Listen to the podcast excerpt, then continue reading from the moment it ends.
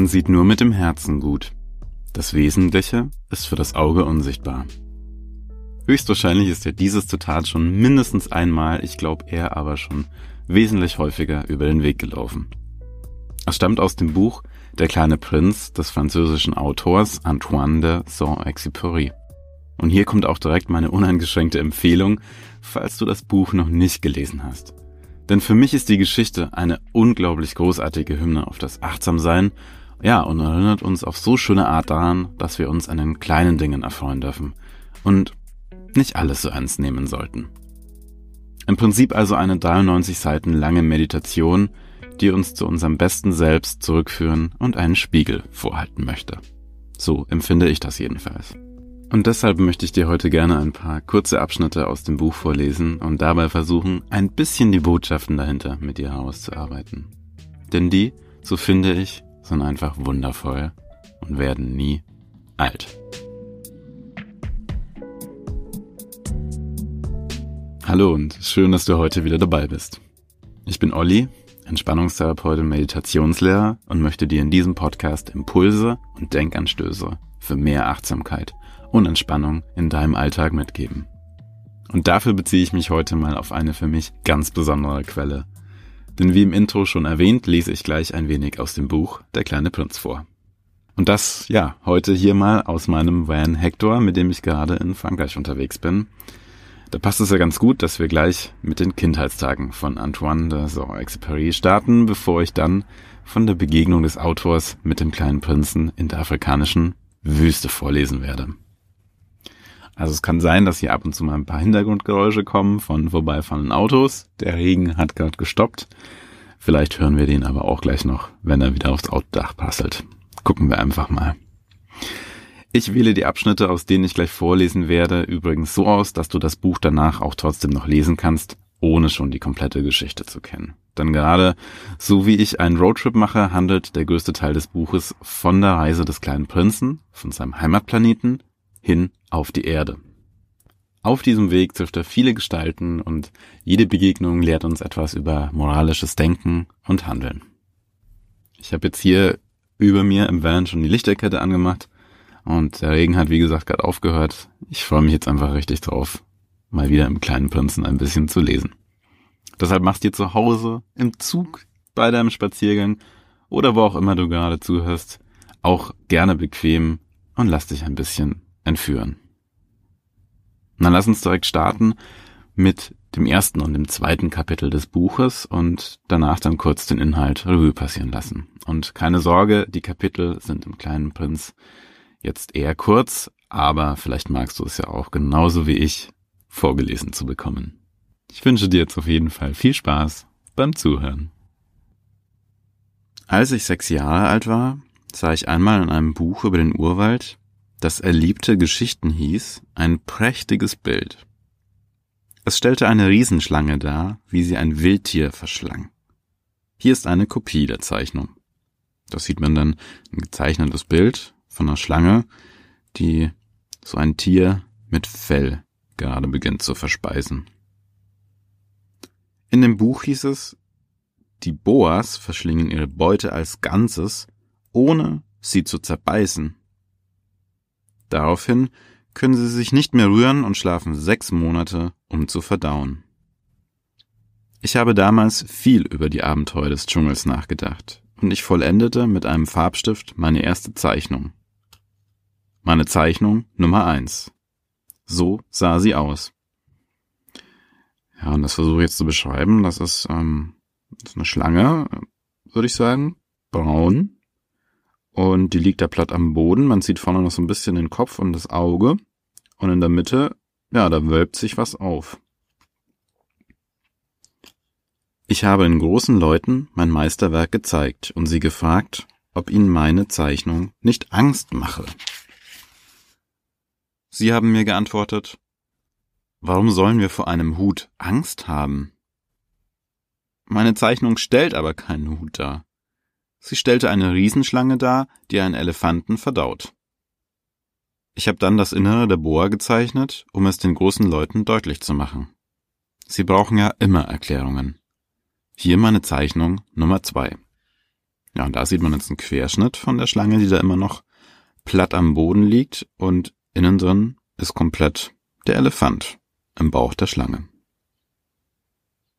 Die großen Leute haben mir geraten, mit den Zeichnungen von offenen oder geschlossenen Riesenschlangen aufzuhören und mich mehr für Geographie, Geschichte, Rechnen und Grammatik zu interessieren. So kam es, dass ich eine großartige Laufbahn, die eines Malers nämlich, bereits im Alter von sechs Jahren aufgab. Der Misserfolg meiner Zeichnungen Nummer eins und Nummer zwei hatte mir den Mut genommen. Die großen Leute verstehen nie etwas von selbst, und für die Kinder ist es zu anstrengend, ihnen immer und immer wieder erklären zu müssen. Ich war also gezwungen, einen anderen Beruf zu wählen und lernte fliegen.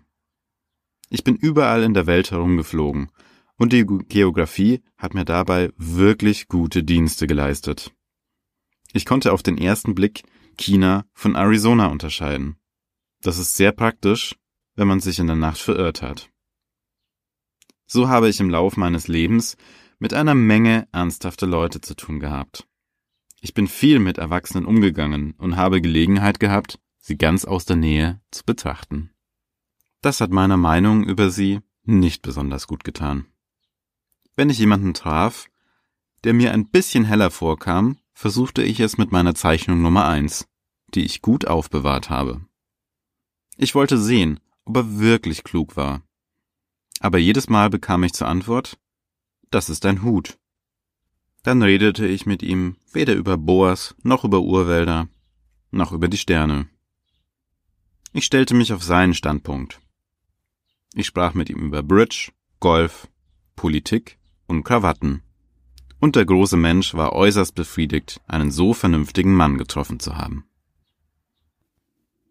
Kapitel 2 Ich blieb also allein, ohne jemanden, mit dem ich wirklich hätte sprechen können, bis ich vor sechs Jahren einmal eine Panne in der Wüste Sahara hatte. Etwas an meinem Motor war kaputt gegangen. Und da ich weder einen Mechaniker noch Passagiere bei mir hatte, machte ich mich ganz allein an die schwierige Reparatur. Es war für mich eine Frage auf Leben und Tod. Ich hatte für kaum acht Tage Trinkwasser mit. Am ersten Abend bin ich also im Sand eingeschlafen, tausend Meilen von jeder bewohnten Gegend entfernt. Ich war viel verlassener als ein Schiffbrüchiger auf einem Floß mitten im Ozean. Ihr könnt euch daher meine Überraschung vorstellen, als bei Tagesanbruch eine seltsame kleine Stimme mich weckte. Bitte, zeichne mir ein Schaf. Wie bitte? Zeichne mir ein Schaf. Ich bin auf die Füße gesprungen, als wäre der Blitz in mich gefahren. Ich habe mir die Augen gerieben und genau hingeschaut. Da sah ich ein kleines, höchst ungewöhnliches Männchen, das mich ernsthaft betrachtete. Hier das beste Porträt, das ich später von ihm zu Wege brachte. Und da ist dann dieses wunderschöne und dir wahrscheinlich auch bekannte Bild von dem kleinen Prinzen, wie er da steht, mit seinen wuscheligen, goldenen Haaren, seinem Mantel und, das fällt mir jetzt erst auf, so einem so eine Art Degen auch in der Hand. Aber das Bild ist bestimmt nicht so bezaubernd wie das Modell. Ich kann nichts dafür. Ich war im Alter von sechs Jahren von den großen Leuten aus meiner Malerlaufbahn geworfen worden und hatte nichts zu zeichnen gelernt als geschlossene und offene Riesenschlangen. Ich schaute mir die Erscheinung also mit großen, staunenden Augen an. Vergesst nicht, dass ich mich tausend Meilen abseits jeder bewohnten Gegend befand. Auch schien mir mein kleines Männchen nicht verirrt, auch nicht halb tot vor Müdigkeit, Hunger, Durst oder Angst. Es machte durchaus nicht den Eindruck eines mitten in der Wüste verlorenen Kindes. Tausend Meilen von jeder bewohnten Gegend. Als ich endlich sprechen konnte, sagte ich zu ihm, aber was machst du denn da? Da wiederholte es ganz sanft wie eine sehr ernsthafte Sache, bitte, zeichne mir ein Schaf. Wenn das Geheimnis zu eindrucksvoll ist, wagt man nicht zu widerstehen. So absurd es mir erschien, tausend Meilen von jeder menschlichen Behausung und in Todesgefahr, Ich zog aus meiner Tasche ein Blatt Papier und eine Füllfeder. Dann aber erinnerte ich mich, dass ich vor allem Geographie, Geschichte, Rechnen und Grammatik studiert hatte. Und missmutig sagte ich zu dem Männchen, dass ich nicht zeichnen könne. Es antwortete, das macht nix. Zeichne mir ein Schaf. Da ich nie ein Schaf gezeichnet hatte, machte ich ihm eine von den einzigen zwei Zeichnungen, die ich zu Wege brachte. Die von der geschlossenen Riesenschlange. Und ich war höchst verblüfft, als ich das Männchen sagen hörte, Nein, nein, ich will keinen Elefanten in einer Riesenschlange. Eine Riesenschlange ist sehr gefährlich und ein Elefant, der braucht viel Platz. Bei mir zu Hause ist wenig Platz. Ich brauche ein Schaf. Zeichne mir ein Schaf. Also habe ich gezeichnet. Das Männchen schaute aufmerksam zu, dann sagte es Nein, das ist schon sehr krank, mach ein anderes. Ich zeichnete. Mein Freund lächelte artig und mit Nachsicht. Du siehst wohl, das ist kein Schaf, das ist ein Widder. Er hat Hörner. Ich machte also meine Zeichnung noch einmal. Aber sie wurde ebenso abgelehnt wie die vorherigen. Das ist schon zu alt. Ich will ein Schaf, das lange lebt. Mir ging die Geduld aus. Es war höchste Zeit, meinen Motor auszubauen. So kritzelte ich diese Zeichnung da zusammen und knurrte dazu, das ist die Kiste. Das Schaf, das du willst, steckt da drin. Und ich war höchst überrascht, als ich das Gesicht meines jungen Kritikers aufleuchten sah. Das ist ganz so, wie ich es mir gewünscht habe. Meinst du, dass dieses Schaf viel Gas braucht? Warum? Weil bei mir zu Hause alles ganz klein ist. Es wird bestimmt ausreichen. Ich habe dir ein ganz kleines Schaf geschenkt. Er neigte den Kopf über die Zeichnung. Nicht so klein wie, aber sieh nur, es ist eingeschlafen. So machte ich die Bekanntschaft des kleinen Prinzen. Das waren jetzt die ersten beiden Kapitel und ich glaube, es ist generell so eine Art Aufforderung an uns erwachsene Menschen, wieder öfter mal die Welt durch Kinderaugen zu sehen. Uns an unsere eigene Kindheit zu erinnern, das Ernste, das wir vielleicht sowieso nicht ändern können, aber jeden Tag darüber grübeln, einfach mal loszulassen. Und diese Botschaft zieht sich durch das gesamte Buch, finde ich. Und wir als Leser werden immer wieder daran erinnert, wenn wir im Laufe des Buchs mehr und mehr die Welt durch die Augen des kleinen Prinzen betrachten. Dadurch, dass der kleine Prinz die Darstellung des Schafs in der Kiste erkennt und akzeptiert, beginnt die Freundschaft zwischen dem Piloten, der mittlerweile eher das Leben eines ernsthaften Erwachsenen führt, und dem kleinen Prinzen. Und der Pilot bekommt dann eben bei dem Zeichnen mit dem Schaf und Reaktionen von dem kleinen Prinzen quasi einen Spiegel vorgehalten und denkt sich dann, Mensch, er erkennt ja, was ich da zeichne. Der hat auch meine Schlange erkannt. Mensch, warum schaffen wir Erwachsenen es eigentlich nicht? Mal über den Tellerrand zu gucken und nicht nur Fakten, Fakten, sondern einfach das zu erkennen, was wahrlich vor uns liegt. Und dazu möchte ich noch gerne die Einleitung des Buches vorlesen, die mich bezugnehmend auf die Freundschaft und das Kindbleiben sehr berührt. Für Leon Wert. Ich bitte die Kinder um Verzeihung, dass ich dieses Buch einem Erwachsenen widme. Ich habe aber eine gute Entschuldigung dafür. Dieser Erwachsene ist der beste Freund, den ich in der Welt habe. Ich habe noch eine Entschuldigung. Dieser Erwachsene kann alles verstehen, sogar die Bücher für Kinder. Ich habe eine dritte Entschuldigung. Dieser Erwachsene wohnt in Frankreich, wo er hungert und friert.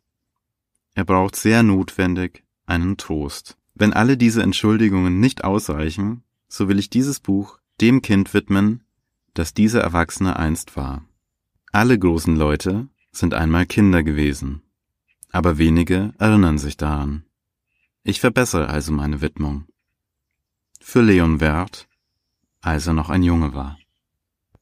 Alle großen Leute waren einmal Kinder. Was meinst du, können wir nicht ab und zu wieder Kinder sein? Die Welt so wie der kleine Prinz zu sehen, ist doch eigentlich ziemlich verlockend, oder? Die Hintergrundgeräusche werden jetzt langsam wirklich zu groß. Eigentlich wollte ich noch das Kapitel über den König lesen, Aber wenn du magst, dann machen wir da einfach nochmal eine Folge und wir lesen einfach noch ein bis zwei Kapitel aus dem kleinen Prinzen. Und dann verabschiede ich mich jetzt einfach für heute und würde mich sehr freuen, wenn du das Gehörte jetzt noch ein bisschen nachklingen lassen kannst. Für mich ist der kleine Prinz genauso wie der Alchemist und Siddhartha eines der Bücher, die ich immer wieder hervorhole, um ja danach wieder ein kleines bisschen weiser zu sein. Ich danke dir, dass du zugehört hast und ich freue mich, wenn du das nächste Mal wieder dabei bist. Zurück auf Null einer Freundin oder einem Freund empfiehlst und diesen Podcast abonnierst. Danke, dass du bei dieser ja, Special-Folge hier aus dem Auto in Frankreich zugehört hast und ich hoffe, die Hintergrundgeräusche waren nicht störend, sondern du hast sie einfach eher so mit aufgenommen und vielleicht sogar äh, ein bisschen in die Geschichte mit rein verpackt. Bis dahin alles Gute dir und viel Vergnügen beim Beobachten und mal ein bisschen weniger ernst sein und vielleicht wieder mehr Kind sein. Bis dahin, dein Olli.